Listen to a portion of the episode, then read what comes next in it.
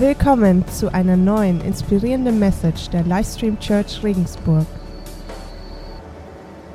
Guten Morgen, auch von meiner Seite. Ich habe gestern mit meiner Volleyballmannschaft unser letztes Spiel gehabt dieses Jahr. Deswegen seht es mir nach, wenn ich öfter heute meine Stimme ein bisschen ölen muss.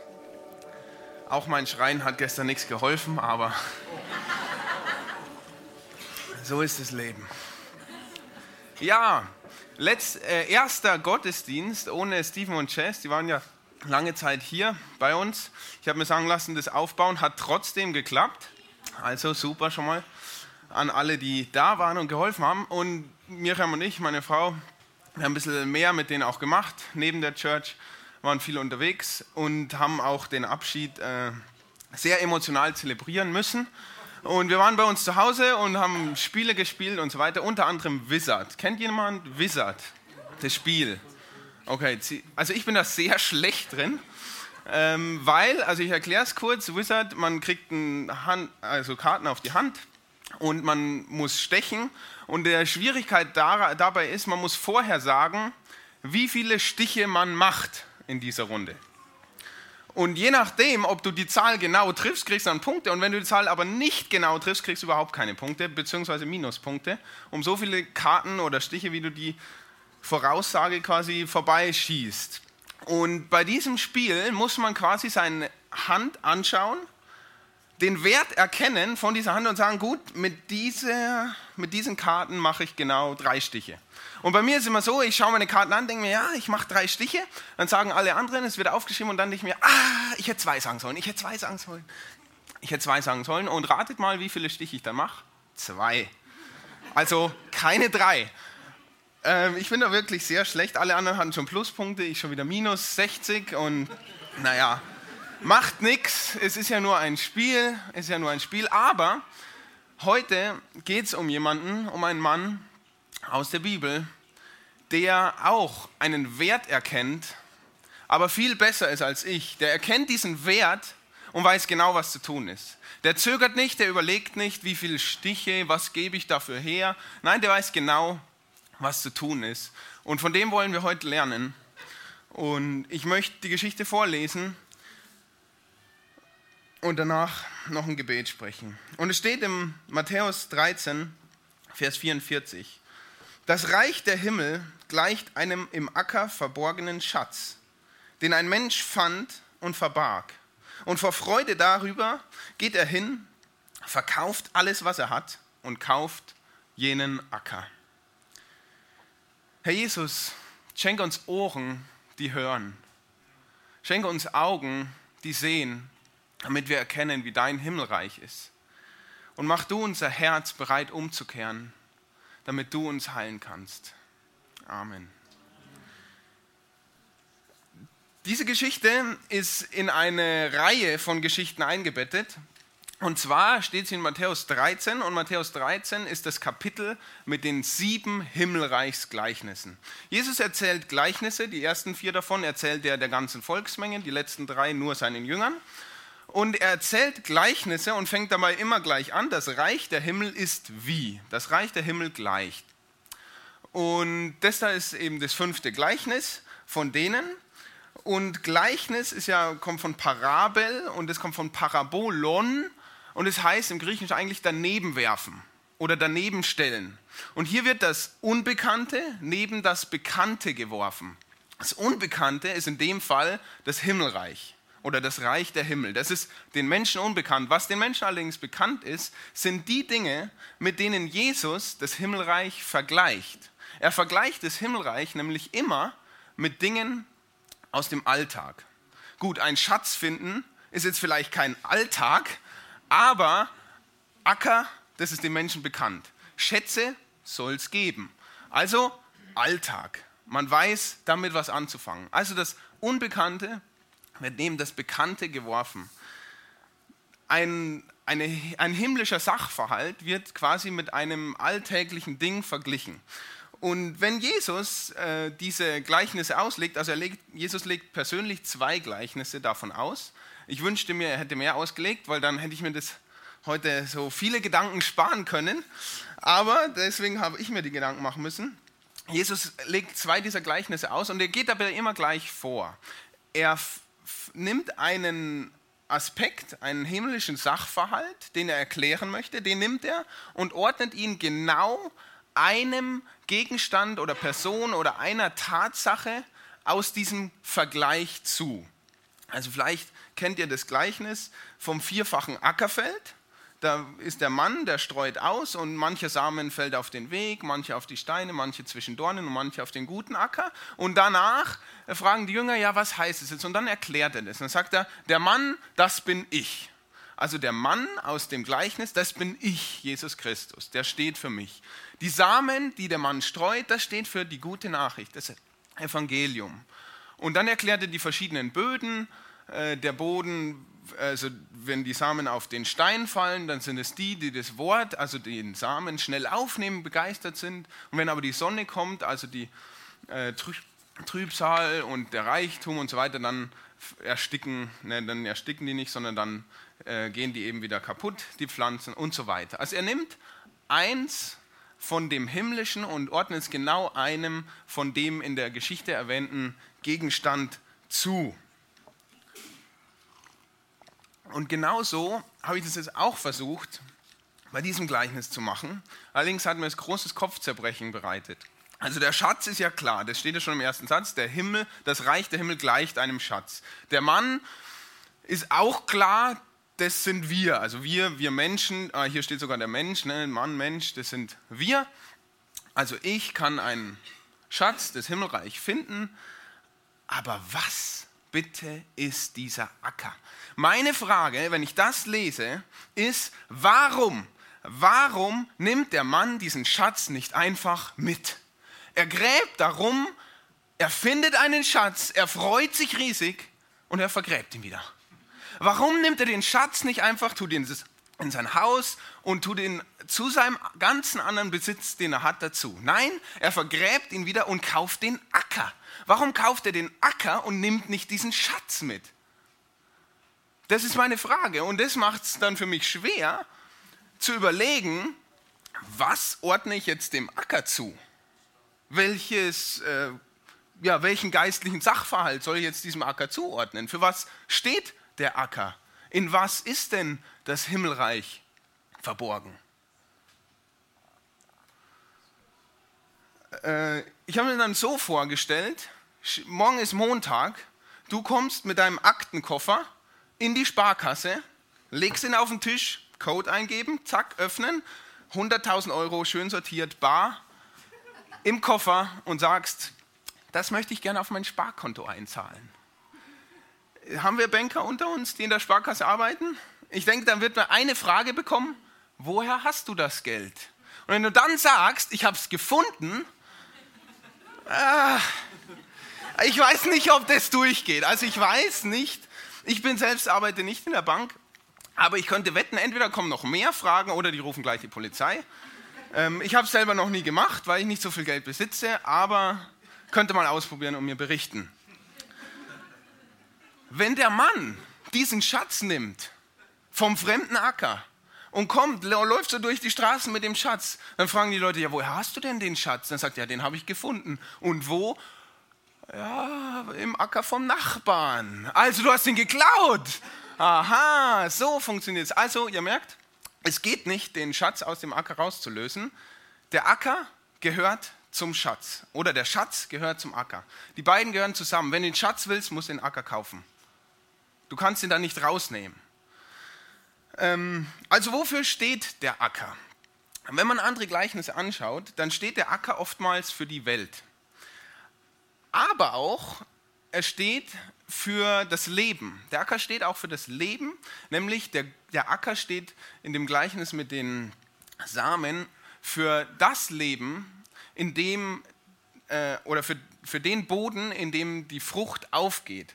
Das heißt, der Acker steht für ein Leben, in dem Jesus Christus Frucht bringt. Ich will den Acker heute Morgen mit äh, mit dem Leben gleichsetzen. Und der Acker mit Schatz ist ein Leben mit Jesus Christus. Der Acker ist ein Leben. Jeder von euch hat einen Acker. Du hast einen Acker zu Hause. Das steht für dein Leben, für deinen Besitz, für das, was du hast, was dein Leben ist. Und der Schatz, der ist nur bei dem zu Hause im Acker drin, der Jesus in seinem Herzen hat. Der hat einen Acker mit Schatz. Ich weiß, es ist eine steile Aussage, aber ich denke, diese Aussage macht die Bibel hier. Und ich weiß, dass es für dieses Gleichnis noch diverse andere Auslegungen oder Interpretationen gibt und ihr dürft die mit mir nach dem Gottesdienst sehr gerne teilen. Ich kenne auch einige davon. Aber das ist meine Version, wie ich diesen Vers eben verstanden habe. Also der Acker mit Schatz ist ein Leben in Jesus Christus. Der Acker mit Schatz ist ein Leben in Jesus Christus. Im Kolosser, da spricht Paulus zu den äh, Leuten und sagt, es geht um ein Geheimnis. Und dieses Geheimnis heißt Christus in euch. Christus in euch. Das ist das Geheimnis der Bibel. Und es wird uns erklärt, Christus in euch. Der verborgene Schatz im Acker.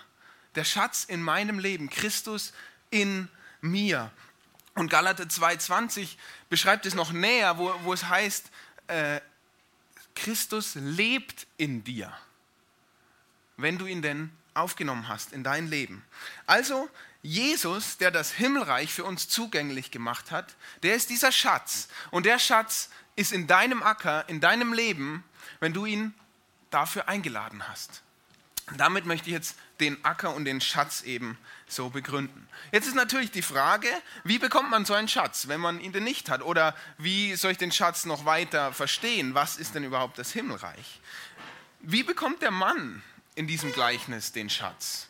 Nun, er hat ihn gefunden. Wir wissen jetzt nicht, ob er ihn zufällig gefunden hat. Wir wissen nicht, ob er bei seinem Nachbarn Fronarbeiter war und den Acker sowieso umgraben musste. Oder aber auch, dass er speziell gesucht hat das wissen wir alles drei nicht. Und so denke ich, dass es auch uns ergehen kann, diesen Schatz zu finden. Ich denke aber, dass es viele Hinweise gibt in unserem Leben, im Alltag, im Eheleben, in Lebenskrisen, in der Natur, ja hier im Gottesdienst. Es gibt viele Hinweise auf diesen Schatz. Die Frage ist nur, ob wir uns auf die Suche machen nach diesem Schatz. Ich denke, der Schatz des Himmelreich, der lässt sich finden, wenn wir es suchen, wenn wir anfangen zu suchen. Vielleicht sagst du, ich habe diesen Schatz noch nicht gesehen und es ist überhaupt kein Problem, weil du kannst dich auf die Suche machen. Und du sitzt heute hier, man könnte es vergleichen, du gehst über einen Feldweg und rechts und links von dir sind viele Äcker, wo dieser Schatz drin ist. Das heißt, du begegnest heute Menschen hier im Gottesdienst, die einen Schatz in ihrem Acker haben. Frag die doch und fang an zu suchen. Vielleicht findest du den Schatz und kannst ihn auch für dich in Anspruch nehmen. In Lebenskrisen, denke ich, können wir so einen Schatz auch entdecken. In Lebenskrisen fängt man an zu fragen. Man stellt an, Fragen zu stellen. Fragen zu stellen sind nichts anderes als zu suchen. Wir sind auf der Suche. Auch da können wir den Schatz dann finden, wenn wir diesen Fragen nachgehen und da dranbleiben. Wir finden allerdings nur was, wenn wir dranbleiben.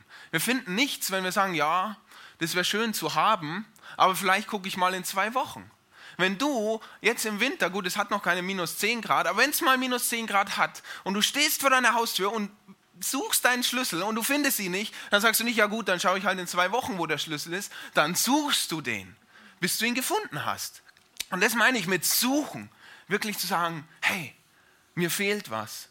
Ich will diesen Schatz in meinem Leben. Und er lässt sich finden. Jesus sagt, wer mich sucht, von dem lasse ich mich finden. Also dieser Schatz, er ist möglich zu finden, auch in deinem Leben. Wichtig allerdings, um einen Schatz ähm, zu finden, um da auch dranbleiben zu wollen, aber auch um eine Konsequenz zu äh, durchzuziehen, also irgendwas mit dem Schatz anzufangen. Dabei ist es wichtig zu wissen, was dieser Schatz denn wert ist.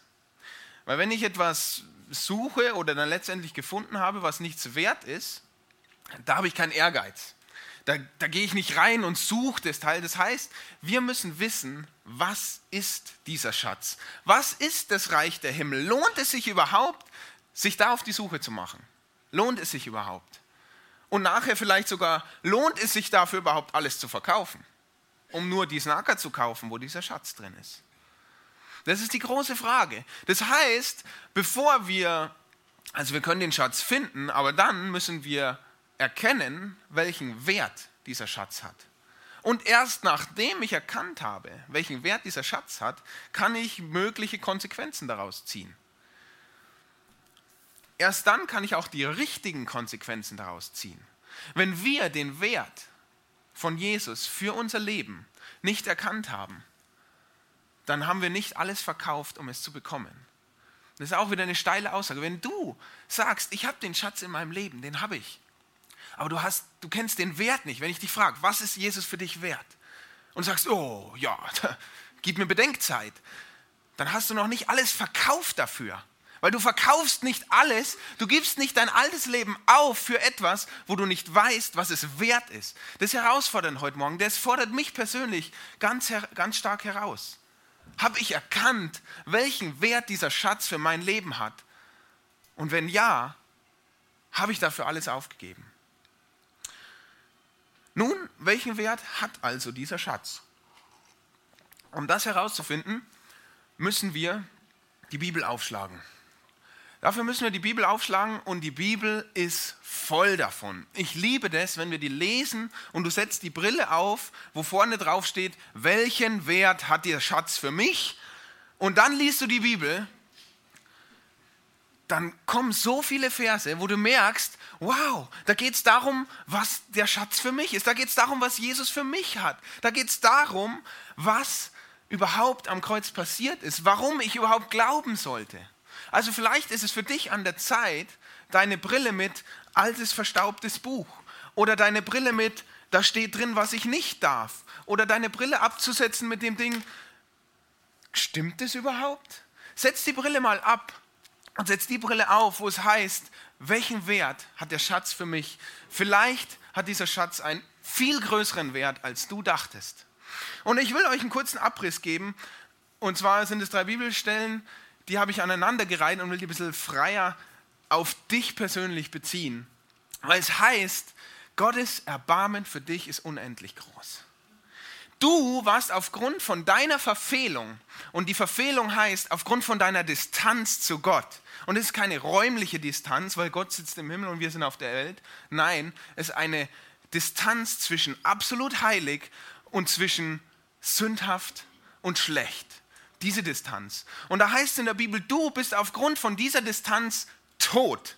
Also du lebst, aber du bist wie tot, geistlich tot. Aber weil Gott dich so sehr geliebt hat, hat er dich mit seinem eigenen Sohn lebendig gemacht, als Jesus auferstanden ist.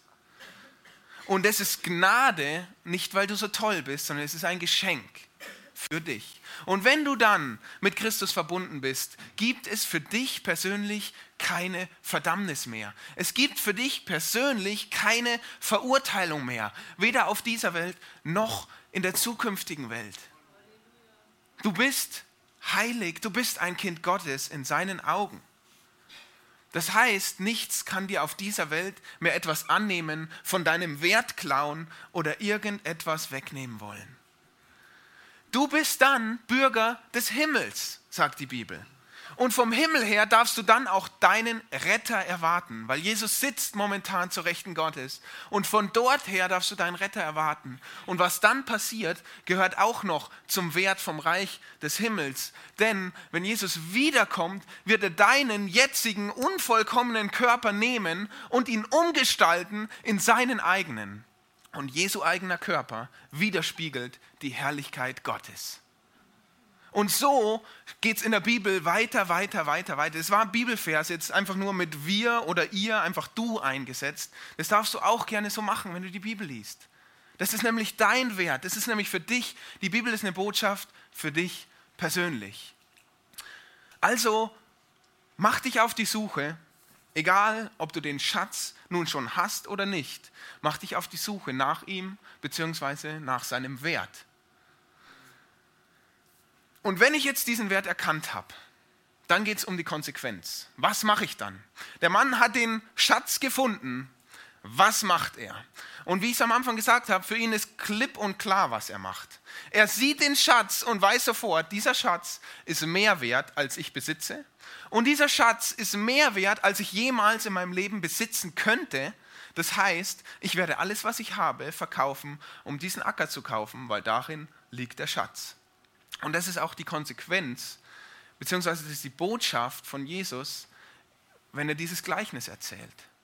Das Reich der Himmel ist für, will für dich ein Schatz sein, der mehr wert ist, als du jemals vorstellen kannst, der mehr wert ist als die Dinge, die du momentan in deinem Leben als Schatz in Händen hältst und hochhältst. Das Reich der Himmel ist für dich persönlich mehr wert. Und deswegen lass alles andere los. Alles andere, was du für wertvoll erachtest. Alles andere, wo du jetzt dran hängst und dir denkst, das kann ich nicht aufgeben. Doch, das kannst du aufgeben, um diesen Schatz in dein Herz einzuladen. Denn nur dann ist da Platz. Das ist ein biblisches Prinzip. Das zieht sich auch durch die ganze Bibel. Lest es aufmerksam mal, dass das Alte komplett weg muss, damit Neues entstehen kann. Gut, es gibt auch ein paar Bilder, wo Ruinen aufgebaut werden, aber es steht für das Allerselbe.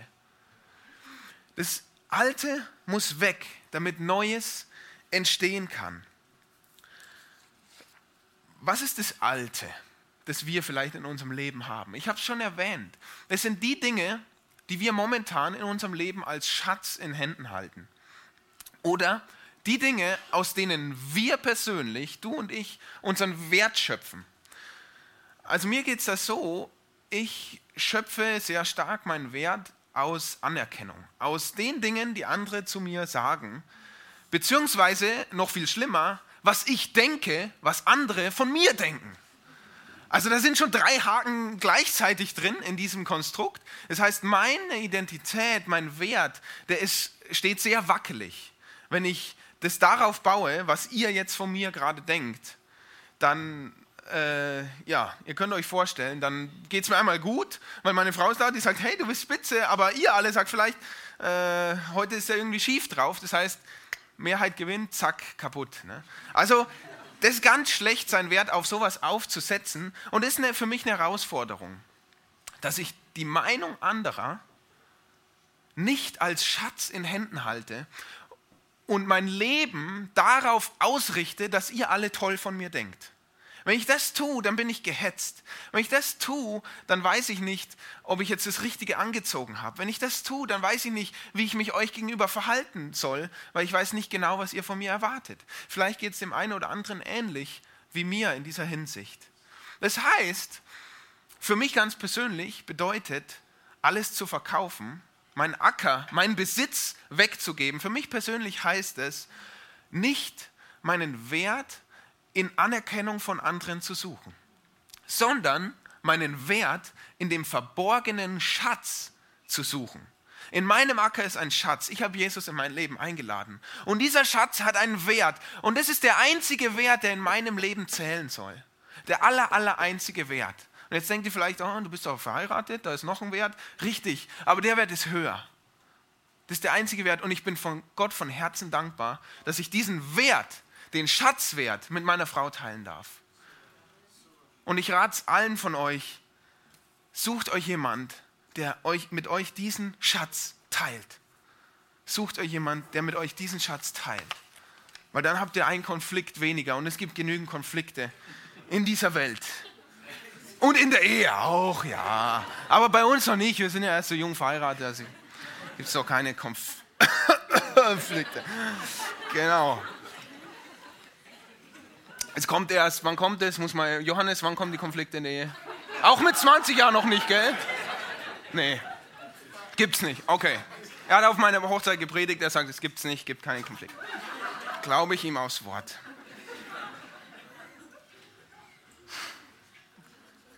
Ja. Also, darüber muss ich nochmal nachdenken. Das, ja. Genau, darüber muss auch noch gepredigt werden über Ehe, über Beziehungen. Ja, okay, ich höre Zustimmung, ja. Wir müssen uns mal zusammensetzen, da müssen wir mal drüber predigen. Alt und neu. Dein Acker dein Leben, keine Angst, wir bringen nicht zu viele Beispiele von uns zwei. Ne? Dein Leben, dein Acker, den gilt es zu verkaufen. Das, wo, wo du deinen Schatz drin anklammerst, dich festklammerst, wenn das nicht Jesus ist, dann verkaufe es. Gib es auf, um einen neuen Acker zu bekommen. Und zwar den Acker mit Schatz. Ein Leben in Jesus. Und auch dazu sagt die Bibel was. Im Epheser wird das Alte ein bisschen beschrieben. Epheser 4, 22. Da heißt es, also da sagt wieder Paulus zu den Ephesern, Ephesern, was er sie alles gelehrt hat. Dann wurdet ihr aber auch gelehrt, nicht mehr so weiterzuleben, wie ihr bis dahin gelebt habt, sondern den alten Menschen abzulegen, der seinen trügerischen Begierden nachgibt und damit sich selbst ins Verderben stürzt. Das beschreibt das, was ich vorhin gesagt habe. Meine trügerische Begierde ist, ich fühle mich gut, wenn ihr alle gut von mir denkt. Und damit stürze ich mich ins Verderben, weil ich mit meinem Leben meinen, den fiktiven Vorstellungen hinterherrennen, was ihr denn alles so von mir denken könntet. Vielleicht sind für euch betrügerische Begierden etwas ganz anderes. Betrügerische Begierden, zum Beispiel, wenn ich mir Pornos reinziehe, werde ich befriedigt. Und du treibst dich damit ins Verderben. Und ich sage das so klar, weil auch ich dort war. Das ist ein Ding, ein Thema, das müssen wir ansprechen. Und das ist ein Verderben und das sind trügerische Begierden. Leute, geht es an. Ich weiß nicht, was du sonst noch für eine trügerische Begierde hast. Vielleicht ist es eine Sucht. Vielleicht ist es ein, ein, eine Sache, die du nicht vergeben kannst. Vielleicht ist es irgendetwas, was dich gefangen hält. Und es stürzt dich ins Verderben, weil du nicht frei bist. Weil du ein Leben führst, das du nicht, leben, das du nicht führen willst, so wie du es gerade tust. Und es ist der alte Mensch. Und wir dürfen ihn abziehen, äh, ablegen, ausziehen, diesen alten Mensch und einen ganz neuen Menschen anziehen. Und es ist ein Geschenk, es ist Gnade Gottes. Die Frage ist, willst du deinen alten Menschen ablegen? Willst du das? Bist du bereit dafür, das aufzugeben, wo du dich jetzt dran festklammerst? Und Epheser geht weiter und beschreibt dann den neuen Menschen. Und da heißt es, ihr wurdet gelehrt, euch in eurem Geist und in eurem Denken erneuern zu lassen und den neuen Menschen anzuziehen, der nach Gottes Bild erschaffen ist und dessen Kennzeichen Gerechtigkeit und Heiligkeit sind, die sich auf die Wahrheit berufen. Das beschreibt den neuen Menschen. Zieh den alten Menschen aus, zieh den neuen Menschen an. Und schön ist, wir dürfen uns in unserem Geist und in unserem Denken erneuern lassen. Du musst nicht krampfhaft versuchen, denk anders, denk anders, denk anders. Habe ich probiert, es funktioniert nicht. Du musst dich erneuern lassen. Und das geht nur dadurch, dass wir Jesus in unser Herz einladen und Jesus bringt Frucht auf deinem Acker. Und Jesus verwandelt dich in sein Ebenbild. Denn hier heißt es, der neue Mensch ist nach Gottes Bild erschaffen und dessen Kennzeichen sind Gerechtigkeit und Heiligkeit. Und ich bin nicht gerecht und bin nicht heilig, es sei denn, Jesus macht mich gerecht oder heilig und heilig. Und ich bin gerecht und heilig gemacht. Und manchmal verfehle ich das, aber Jesus macht mich gerecht und heilig und Gott sieht mich so. Denn es ist auf die Wahrheit gegründet und die Wahrheit ist, Jesus ist auferstanden. Und wenn du Jesus in dein Herz einlädst, haben wir vorhin gelesen, macht Gott dich mit Jesus lebendig zu einem neuen Menschen. Das ist das Neue, das wir anziehen dürfen. Und es ist ein Prozess und es ist ein harter Weg oftmals, denn wir Menschen sind Gewohnheitstiere und wir machen lieber das Alte anstatt was Neues. Aber ich möchte dich ermutigen, die Reise, der Kampf, der lohnt sich. Und du wirst unterwegs sein dein ganzes Leben lang. Und wenn Jesus wiederkommt, wie wir es vorher gehört haben, wir erwarten unseren Retter vom Himmel her und er wird deinen unvollkommenen Leib, weil du es bis dahin noch nicht geschafft hast, in seinen Leib umwandeln. Und die Ewigkeit werden wir bei Gott verbringen. Kürzer zusammengefasst, 2. Korinther 5, 17, einer meiner Lieblingsverse. Wenn jemand zu Christus gehört, ist er eine neue Schöpfung. Hier wieder das Prinzip, das Alte ist vergangen, etwas ganz Neues hat begonnen. Du darfst das Alte ganz ablegen. Und du wirst es nicht sofort schaffen, wenn schon, herzlichen Glückwunsch, mir ist es nicht gelungen. Aber du darfst dran glauben und du darfst weiter dranbleiben, denn in dir hat etwas ganz Neues begonnen. Das ist der Schatz. Das ist der Schatz. Ich möchte das Gleichnis nochmal vorlesen. Mit, und ihr dürft mitgehen in Gedanken mit all diesen Worten, die ich euch gerade gesagt habe. Das Reich der Himmel gleicht einem im Acker verborgenen Schatz, den ein Mensch fand und verbarg. Und vor Freude darüber geht er hin und verkauft alles, was er hat und kauft jenen Acker. Er verkauft alles, was er hat und verkauft jenen Acker. Ich weiß nicht, was das persönlich heute Morgen für dich bedeutet. Hast du den Schatz schon mal gefunden? Hast du den Schatz schon mal gefunden überhaupt in deinem Leben? Wenn nicht, mach dich auf die Suche. Es ist nicht zu spät. Du gehst gerade eben auf einem Feldweg, rechts und, rechts und links von dir sind Felder, sind Äcker, in denen die Schätze verborgen sind. Frag jemanden danach. Komm auf mich nachher zu, wenn du mehr über den Schatz in meinem Leben wissen willst. Und wir können ein bisschen nachlesen, was dieser Schatz denn noch weiter bedeutet. Vielleicht kennst du den Schatz, aber du hast noch nicht alles verkauft, um den Acker zu kaufen. Vielleicht geht es dir wie mir. Du hast von Kindesbeinen an Hinweise auf den Schatz bekommen. Ich bin im christlichen Elternhaus aufgewachsen. Von Anfang an wusste ich, wo dieser Schatz liegt und wo er vergraben ist. Ich hatte wie eine Schatzkarte quasi immer von Kindesbeinen an mitbekommen. Aber erst mit 13 habe ich mich entschieden, den Schatz zu suchen und erst in der Oberstufe habe ich dann mich entschieden, auch alles zu verkaufen für diesen Schatz. Also es ist manchmal, eine lange äh, Schatzsuche, aber es lohnt sich. Also kennst du vielleicht den Schatz? Warst du vielleicht schon öfter hier und hast davon gehört, aber du hast noch nie gesagt, ich möchte den Schatz in meinem Leben. Ich will diesen Acker besitzen und er ist so wertvoll, dass ich alles andere dafür aufgebe. Und vielleicht Hast du einen Acker mit Schatz? Und dann möchte ich dir auch eine herausfordernde Frage stellen. Das ist für alle heute herausfordernd.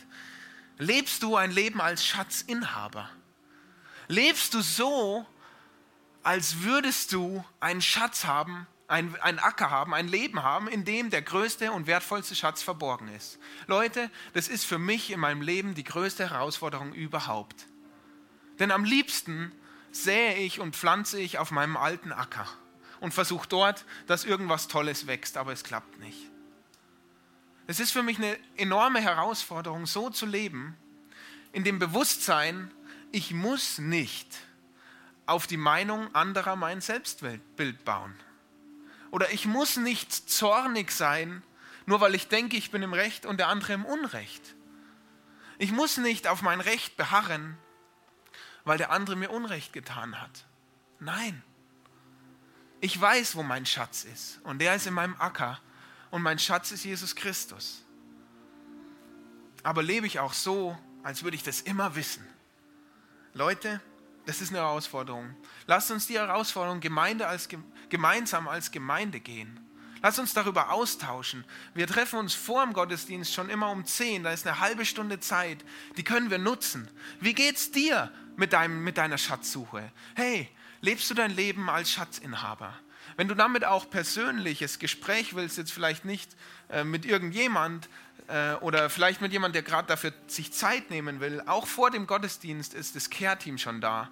Das betet und redet mit dir. Das steht da hinten in der Ecke wo das große Banner Care Team steht. Auch nach dem Gottesdienst stehen dort Leute, die mit dir beten wollen. Vielleicht lässt du heute für deine Schatzsuche beten.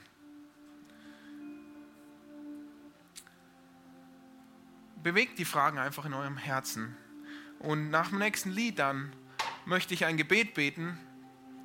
Und in, den soll, in dem Gebet soll es genau darum gehen, sich heute auf den Weg zu machen und den Schatz für sich in Anspruch zu nehmen, sich auf die Schatzsuche zu machen. Und wenn du merkst, du hast eine dieser Fragen in deinem Leben, die ich gerade gesagt habe, und du willst den nächsten Schritt tun, dann lade ich dich dazu ein, das Gebet mitzubeten.